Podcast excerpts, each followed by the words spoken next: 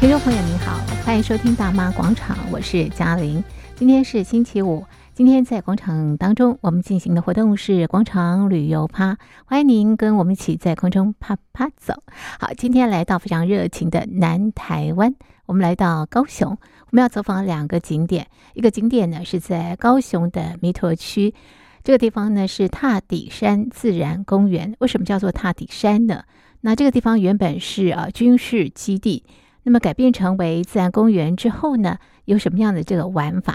今天啊，在节目当中呢，我们电话访问俄阿寮文化协会的总干事黄宗清黄老师，我们请黄老师领路，带我们走踏踏底山自然公园。那么另外一个地方呢，是在高雄的冈山区，这个地方呢是一个观光工厂，它是台湾卤味博物馆。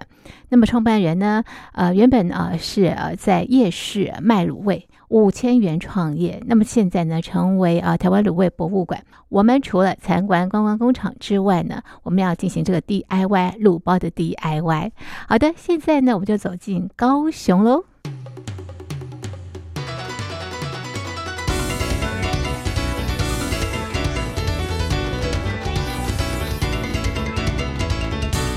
踏底山，它现在变成一个公园哈。那对它原本是一个什么样的地方？原本是属于四三炮指部一个军事要地的，嗯嗯属于四三炮指部炮二营、炮一连的一个军事阵地。嗯嗯嗯，是，然后在民国九十五年部队撤走了以后嗯，原先是交给高雄市政府。嗯那时候他九十五年他撤走了以后是高雄市政府啊呃呃把这个属于高雄市政府观光局的啦。嗯然后原先是他，然后把这个管理权弄到那个弥陀区公所，嗯由区公所来管理。嗯那开始开放，变成一个自然公园了，就是休闲地生态公园这样子啦。是哎，是。从九十五年以后，哎，对那这个地方就是一个踏底山自然公园，现在。对，那为什么叫做对踏底山？因为哈、你一一起，你你有没有看到它的地形很奇特？对，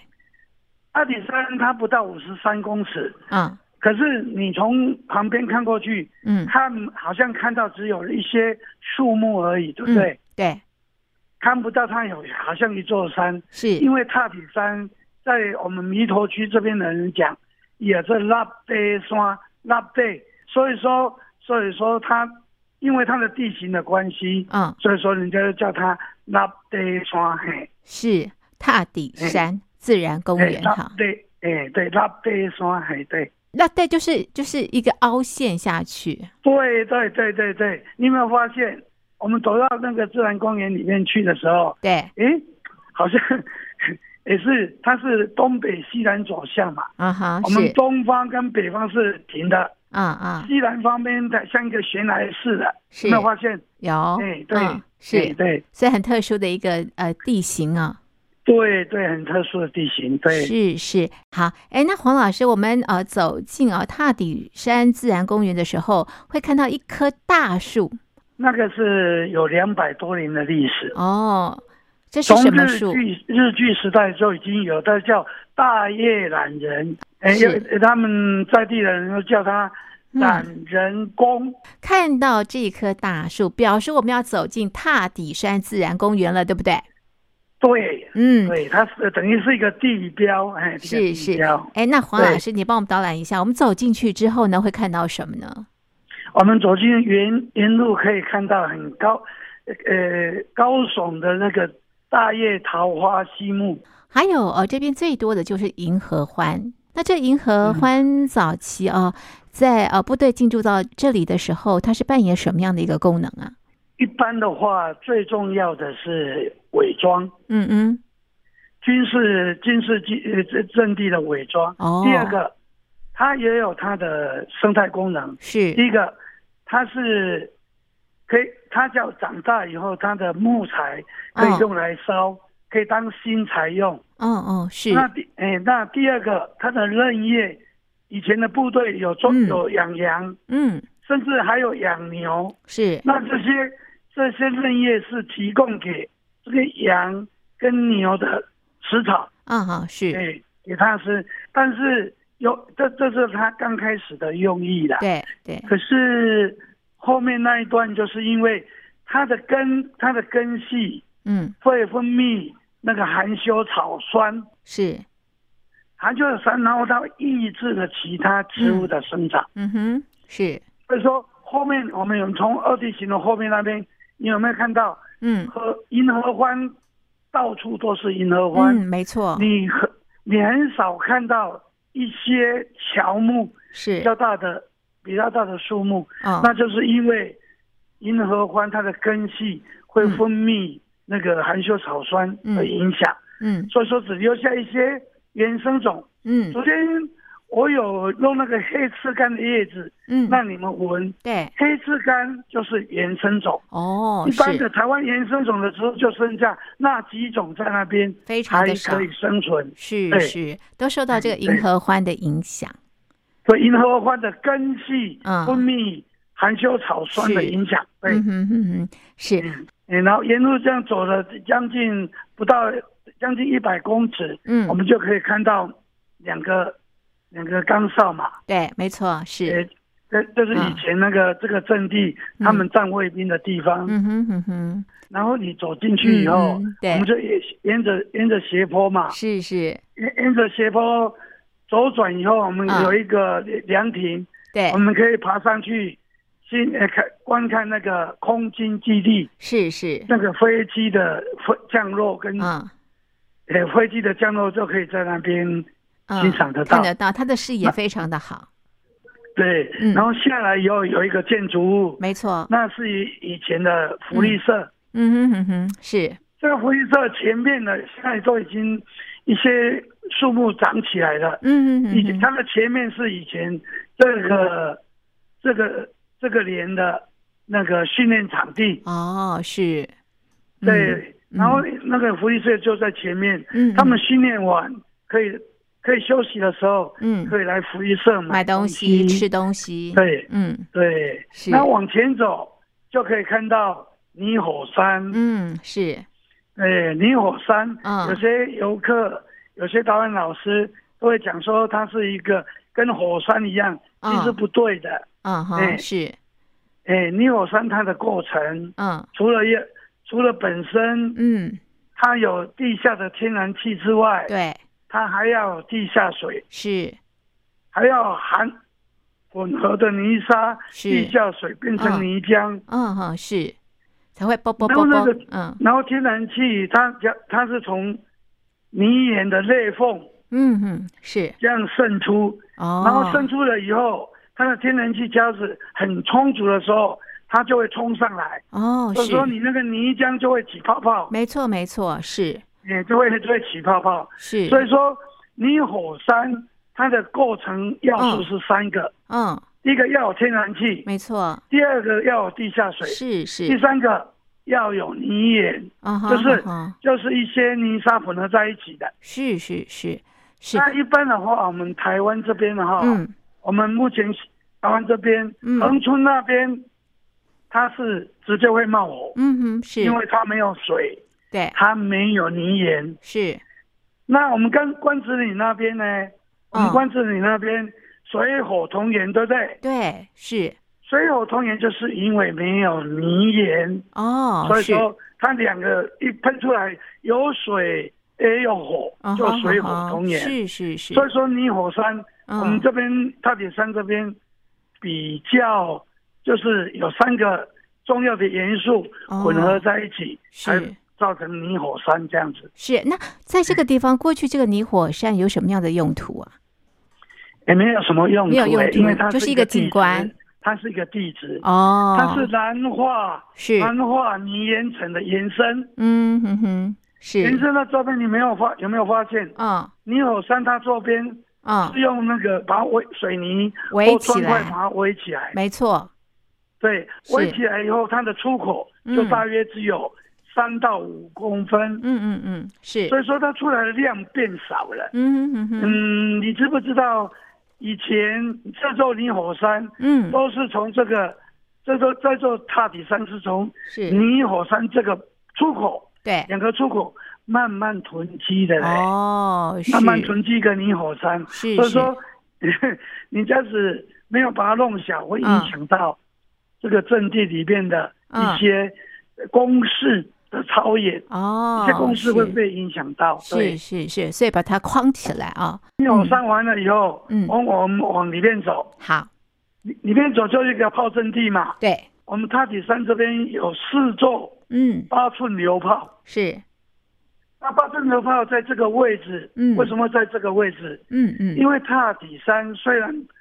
虽然它的高度不高，是，可是它是高雄，就是北高雄嗯靠靠海的高地，嗯哼，也是嗯哼个军事要地。是，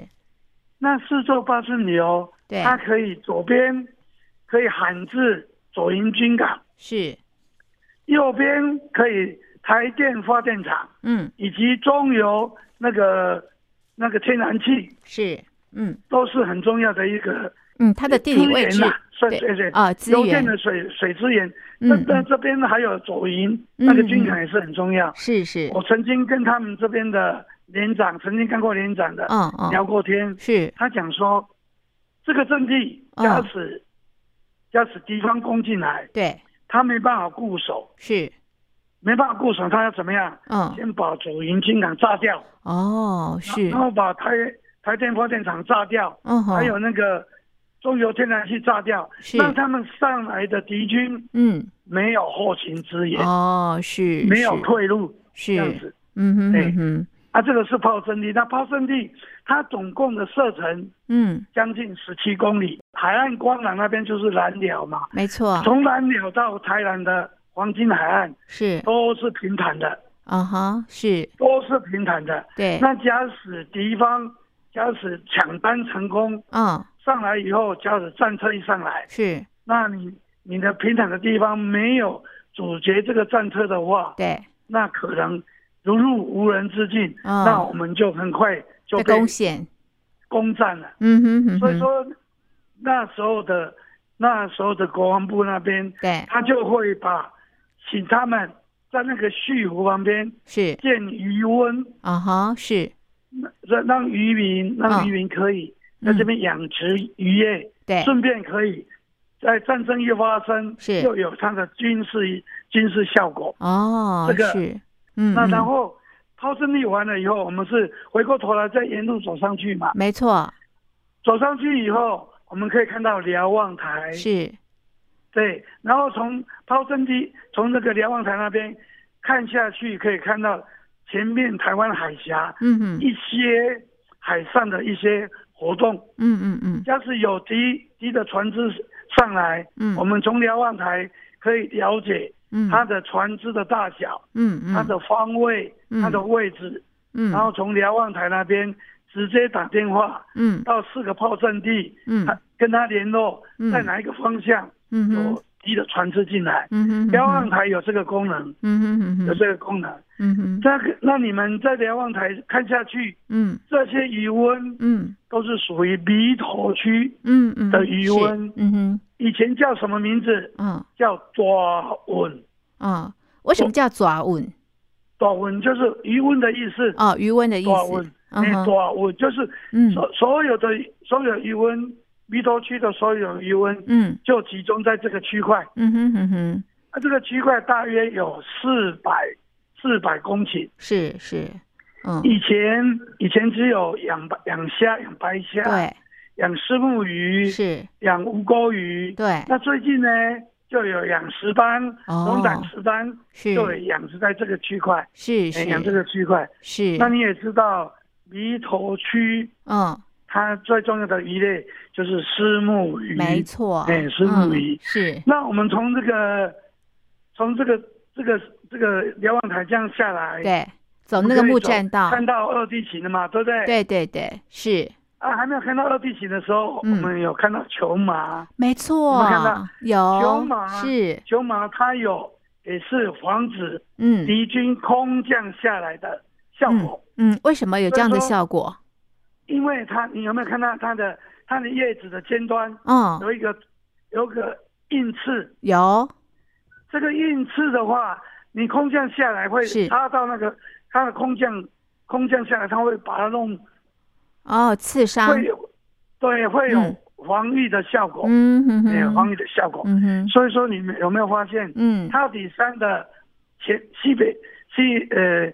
西南方这边嗯对，很多球马，球麻没就错，是是对，就在就在防做止一敌个人登陆反空降的效果，哦，反空降对的效果，是对，反空是降，对，反空是，降。哎，那然那后走进来以后，嗯嗯有就开始有很多银河湾、对，金河湾了，对不对是？是，对，那刚才就有跟各位也嗯，说明过，这它也有伪装的效果，是是，那也有它的功用。对嗯对，哎，不就过是黄老师，你刚刚有提到银合欢跟金合欢，对，为什么有银的跟金的啊？因因因为同样都是他们，他那时候进来的时候，嗯，都只有也合欢，合欢他不想三沙里面就有金合欢跟银合哦欢，，不同的品那种，金对，嗯那，金合欢金合欢数量比较少，是是，兜兜转转漂泊到。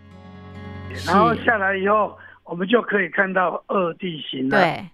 对，这个地嗯方很特别，为什么会有二地形啊？因为我刚才有没有提到，就是嗯嗯它是南、台南南化泥岩城的延伸，没错，到这边来，它哎是从地下这样延伸过来，嗯嗯延嗯伸到这边，嗯然后后来它有一个泥火山的出口，嗯，就是慢慢慢慢会有喷射这些泥浆出来，才造哦，成才会造成泥大火屿山山的，形成。哦，是，所以有这个二地形，也会有泥啊火山，对，那所谓二地形哦，其嗯其实塔底山这边哦，嗯它的泥岩它是属于青灰岩。嗯哼哼哼，是，那青灰岩呢、它它是属于一种沉积岩，就是会会会下沉的沉积岩。哦哈，哎是，那它沉积岩它的它的颗粒啊、哦、嗯，比较硬，对，比较小。嗯哼，那那它颗粒有时候呢，有时候哈、你要是遇到水的话哈、对，遇到水它对会迅迅速融化。哦，是哦，哦嗯，然后呢，水干了以后，太阳一照射，嗯它又会归类。嗯，哦，所以说，是，你会发现，在这个泥岩上面的植物嗯会非常少，甚嗯至没有，嗯哼哼，没错没错，是，呃因为它的泥岩它的性质，嗯遇嗯到水会融化，嗯嗯，然后呢，遇到太阳又会归类。对，所以说，再加上嗯，塔底山，是它是最靠海边的是，这个泥偶呃这个泥岩层，对，那在海边会不会有盐分？有对，是所以说它跟那个夜世界的那个二地形不一不样。太一样，它这边除了它本身泥岩的特性，嗯嗯，还有呢，它靠近海边，是会风化盐吗分？多嗯，植物嗯真的会更加不更少容易成长。哦，所以植物更少，对，所以会在这个这个二地形上面会非常少嗯，哼会有嗯哼少数的，是但是是是，少数的在一下雨又可能会被冲刷，哦好好好，又没又没有了，是又没有了。是，那你那你在二地形上面，嗯我有没有看到很很奇特的地形？没错，嗯，有一个最高点，对，像有一个尖端，像一个手指是指一样的，是，那叫图指嗯，啊。你有没有有没有看到那个两个泥岩中间会有个洞？动，没错，哎，那个洞是因为水冲刷下来，哦，今是，年这样一直有水，嗯，今年累月的冲水，嗯它哼，变成一个浅水涵洞。偶尔应该会有一些一些生物在里面的、啊哈哈但哈，是会比较少，哦，嗯是会比是较少。是，它那个是潜水涵涵洞，嗯还有还有两个土质会连在一起的，嗯哼哼，就是两个两个那个二地形中间会有一个泥岩的那个泥浆会连在一起的，嗯哼，那哼叫天然桥。是，所以说你会看到很多地形，嗯有时候你可以在那边慢慢欣赏，对对对，那都是因为二地形它的所导致它的，的性质是，它的它的岩层的特性，嗯哼所以会造成很多不同不同的形状，嗯呃哼不同的嗯哼形状。所以也有不同的名称哈。刚刚黄老师对也对啊介绍啊，还有一个叫 V V 型骨，啊，V 型骨，嗯，你们发现两个在一起好像一个英文数字 V， V 是啊哈哎，哦对，这这也是其中的地形之一啦。啊哈是哎，所以这个地方也是很多人拍照打卡的地方。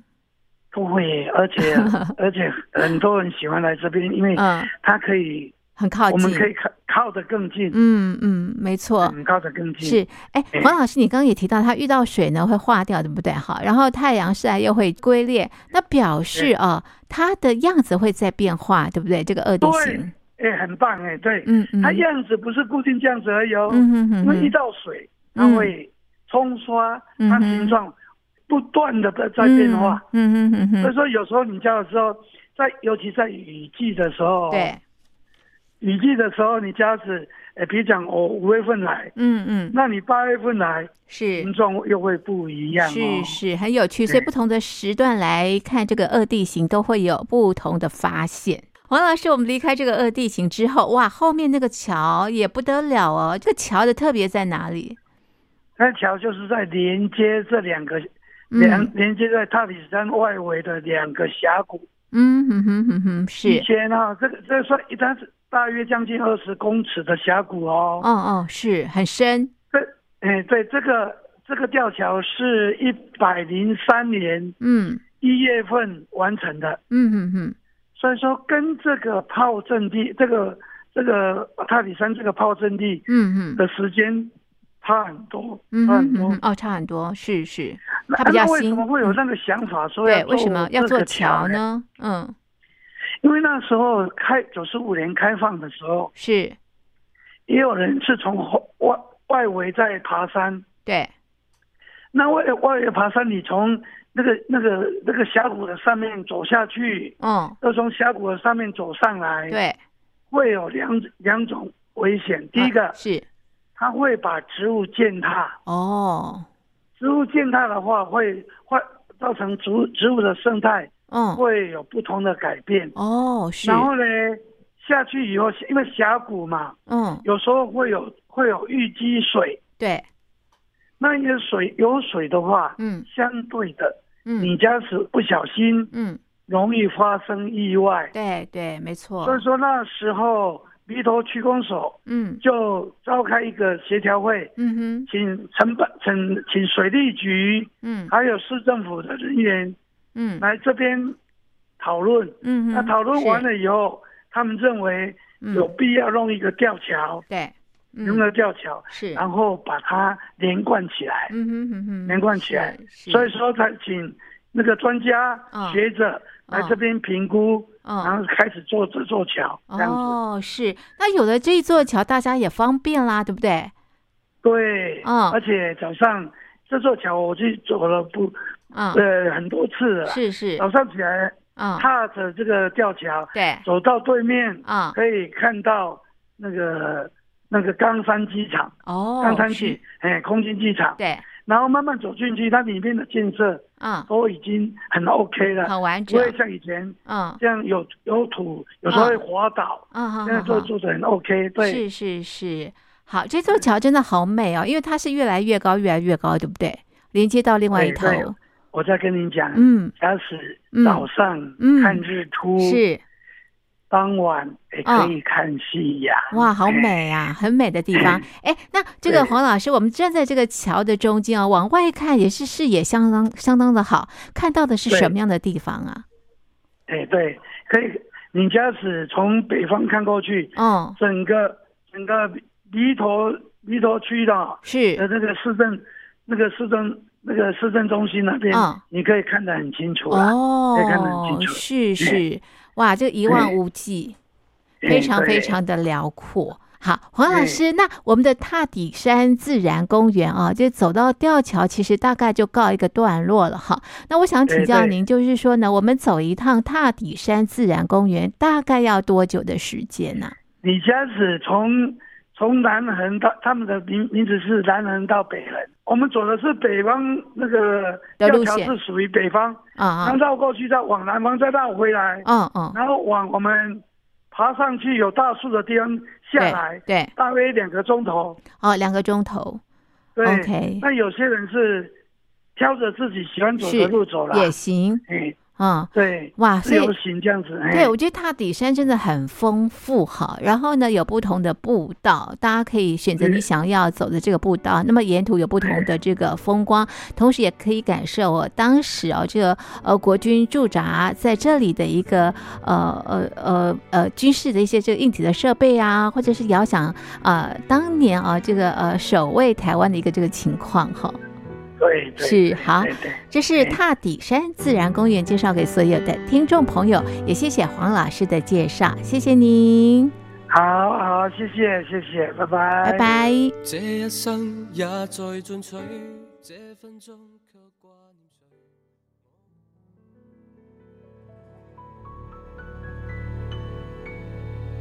听众朋友，欢迎回到大妈广场，我是嘉玲，继续逛台湾。那么今天我们到哪里玩呢？今天到高雄玩，接下来走访这个地方呢是一个观光工厂，它是在高雄的冈山区。这个观光工厂啊，非常啊、呃现代化，以科技啊、在制作卤味，像是啊、卤蛋啦，或者是啊、豆干啦，或者是秋刀鱼等等的啊。好，那么创办人呢是林宗龙，陈秀清夫妇，他们两位可是以五千元开始创业哦。当初啊，我们的老板跟老板娘啊，是在我们高雄的石泉夜市，用五千元在夜市摊起家。那当初我们为什么会想要在夜市摊起家？其实最初的动机很简单，就是想要陪伴自己的小孩子长大，那就有一笔稳定的收入来源，可以来维持我们的家计。但是啊，当初当初没有做不知道啊，一做就发现，其实像是夜市的这种生活环境是会让自己没日没夜、日夜颠倒的，所以自己没有办法睡，小孩子啊，其实也没有办法全心全意的照顾到。再加上，其实夜市的生活，其实对于小孩子来说也是非常不适合让他们长大的地方。所以那时候我们的老板跟老板娘呢，啊就有一个小小的愿望，就是从一个路边摊转型变成一间工厂，刚好搭上一股契机，就是台湾加入 WTO 的时候，因为那时候对于台湾的农业结构是有受到非常大的冲击。有时候我们的政府啊，就来跟我们建议说，哎，其实我们这些农村二代种田好，但是种田啊很辛苦啊，那我们可以去学校去学技术，所以我们政府就辅导我们去学去学校学技术。现在刚开始，我们是到我们的嘉义大学去学习我们的食品加工，让我们的卤制标准化。这样子啊，我们每一锅的卤味才可以卤的一样的好吃。那接下来呢，我们就到我们的屏东科技大学去学习我们常温保存的技术。那当我们的品质把关好了啊，接下来啊，我们就到我们的台中的中心大学去学习我们的国际行销，学着怎么跟外国人打交道做生意。那现在啊，我们鲁味博物馆的产品啊，已经是外销三十多个国家了，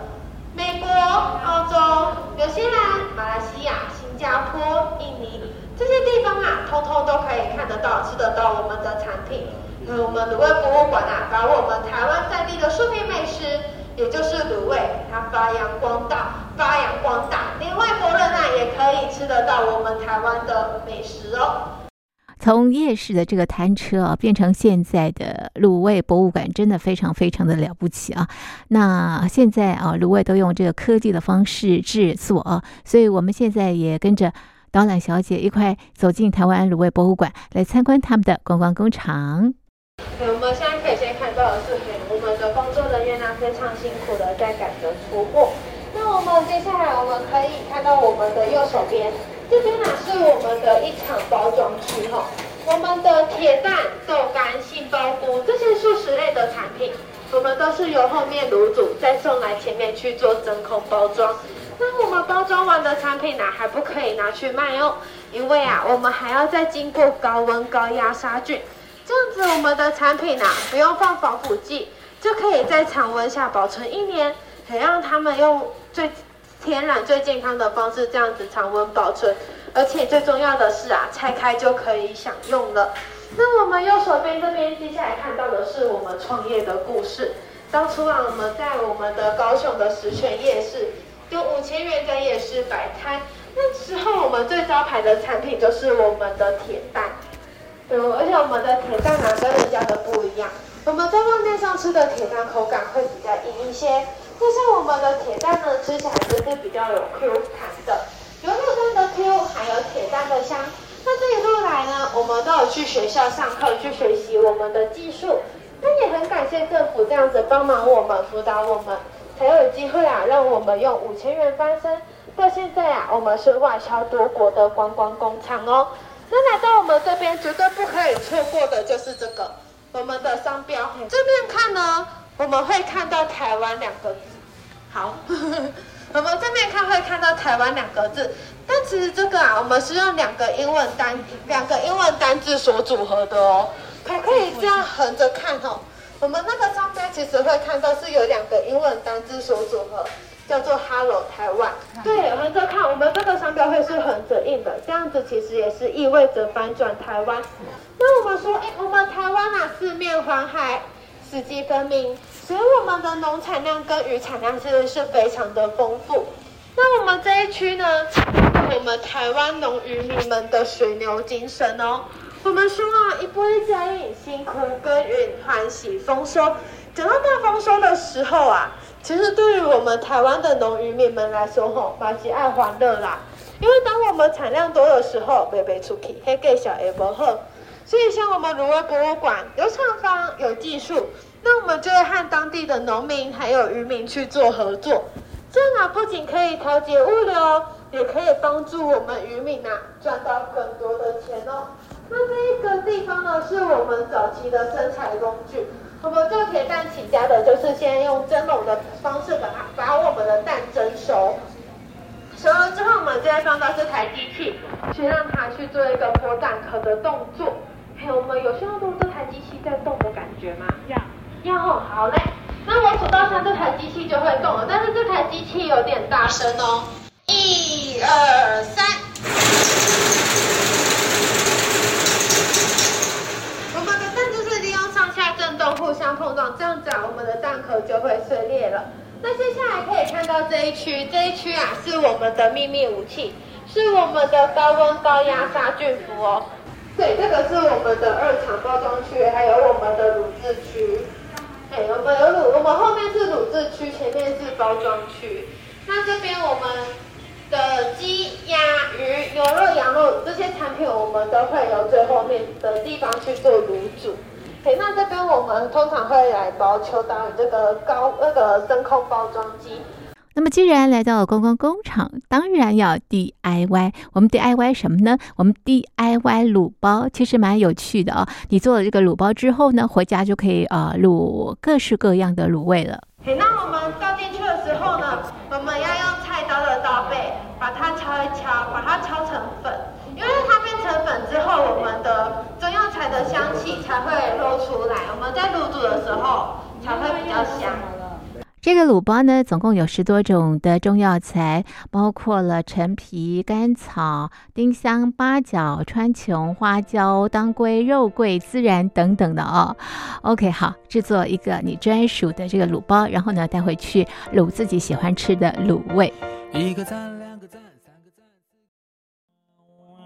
好的，这是今天在节目当中呢，和所有的好朋友来到高雄，我们走访高雄弥陀的踏底山自然公园，另外也走访了高雄冈山的台湾卤味博物馆。好，收音机旁的听众朋友可以安排自己的这个假期啊，到高雄走访这两个地方，给自己一个啊这个满载而归的这个游程。OK，那么今天的节目呢就进行到这里，非常谢谢您的收听，我是嘉玲，我们下次见，拜拜。